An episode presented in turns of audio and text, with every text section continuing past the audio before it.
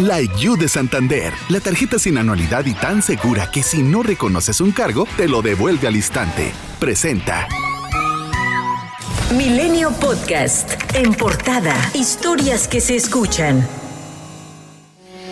A partir de hoy, la frontera de Estados Unidos, de casi 3.200 kilómetros de largo, vuelve a estar abierta a viajes no esenciales luego de cerrar durante 20 meses por la pandemia del coronavirus. Esto luego de que México y Estados Unidos han logrado reducir las nuevas infecciones y vacunar a las comunidades fronterizas. Incluso desde la tarde de este domingo ya se formaban filas de automóviles. Todos los viajeros no ciudadanos que estén completamente vacunados contra el COVID-19 y tengan la documentación adecuada podrán ingresar al país a través de puertos de entrada terrestres y terminales de ferry. Las autoridades de ambos países prevén que se registre una alta afluencia en el tránsito de los viajeros, por lo que se puso en marcha un operativo vial y hay calles asignadas para el ingreso de los vehículos hacia el puente fronterizo. Tres garitas entre México y California regresarán a su horario habitual. De acuerdo con la Oficina de Aduanas y Protección Fronteriza, Garitas de Tecate y Andrade van a operar de 6 de la mañana a las 22 horas. Garita de Calexico East de 6 a 22 horas. Y los puertos de entrada de San Isidro, Otey Mesa y Calexico West seguirán funcionando las 24 horas. Hasta el momento el único cruce peatonal será por el Peris de San Isidro.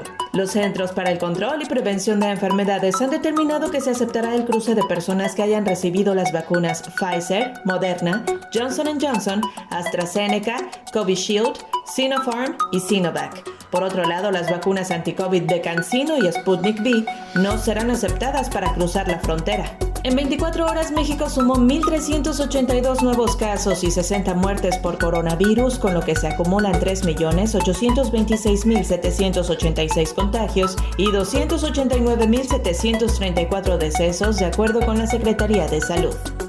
En Oaxaca, el Instituto Nacional de Migración entregará a los miembros de la caravana migrante tarjetas de visitantes por razones humanitarias, principalmente a mujeres, menores de edad, personas enfermas o con alguna discapacidad. José Reyes, representante del organismo, dijo que luego de una reunión en la mesa de seguridad se determinó no imponer cercos de seguridad y dejar libre paso a la caravana por el territorio nacional. Por su parte, Karina Barón, secretaria técnica de la Mesa de Seguridad Federal en Oaxaca, mencionó que se atenderá de manera respetuosa a los migrantes. Salieron este domingo de Arriaga, Chiapas, pasarán por Oaxaca y de allí tomarán la ruta del Golfo de México por Veracruz. Si bien el gobernador veracruzano, Huitlahua García Jiménez, aseguró que estaban listos para atenderlos, dijo a los extranjeros que es preferible retornar a sus lugares de origen, a exponerse a ser víctimas de la delincuencia, como ocurrió recientemente con 36 personas centroamericanas que tenían secuestradas en Alvarado. Y la Secretaría de Gobernación, a través del Instituto Nacional de Migración, hizo un llamado a quienes viajan en la caravana migrante para regularizar su estancia en México. El presidente Andrés Manuel López Obrador dio a conocer que asistirá mañana a la sede de la Organización de las Naciones Unidas en Nueva York, en Estados Unidos, en donde dará un mensaje sobre corrupción y desigualdad.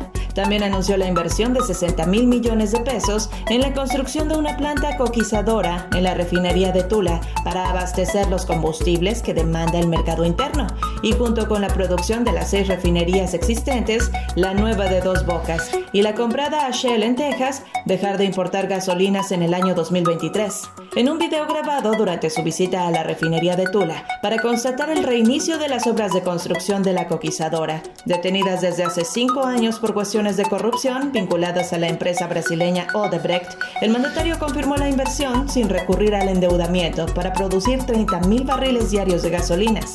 Por cierto que este lunes comparecerá de manera virtual el ex candidato presidencial Ricardo Anaya ante un juez en el reclusorio norte de la Ciudad de México por el caso de corrupción Odebrecht. Anaya está acusado de supuestamente haber recibido sobornos por parte de la empresa a cambio de apoyar la reforma eléctrica, como lo señaló el exdirector de Petróleos Mexicanos Emilio Lozoya Austin ante la Fiscalía General de la República. En Oaxaca, los diputados de Morena, que son mayoría en la nueva legislatura local que entrará en funciones el 13 de noviembre, anunció que no permitirán que asuma su curul el legislador del PRI, Gustavo Díaz, quien está acusado de la comisión de delitos en Veracruz. La jefa de gobierno Claudia Sheinbaum aseguró que la exsecretaria de Turismo de la Ciudad de México, Paola Félix Díaz, cometió un error al viajar en un avión privado, por lo que aceptó su renuncia. Aseveró que el dinero con el que presuntamente se le detuvo en el aeropuerto de Guatemala no le pertenecía y refirió que en su momento se informará que pertenecía a otra persona. Recalcó que pese a que es una destacada funcionaria, el proyecto al que pertenece está por encima de todo y no puede haber privilegios para funcionarios públicos. Víctimas del desplome de la línea 12 del metro se pronunciaron por la creación de una comisión de la verdad y reparación de daños para las personas afectadas por la tragedia de la línea dorada del sistema de transporte colectivo metro. El abogado Teófilo Benítez, representante de nueve familias afectadas, informó que el 5 de noviembre presentó la iniciativa ante el Congreso de la Ciudad de México.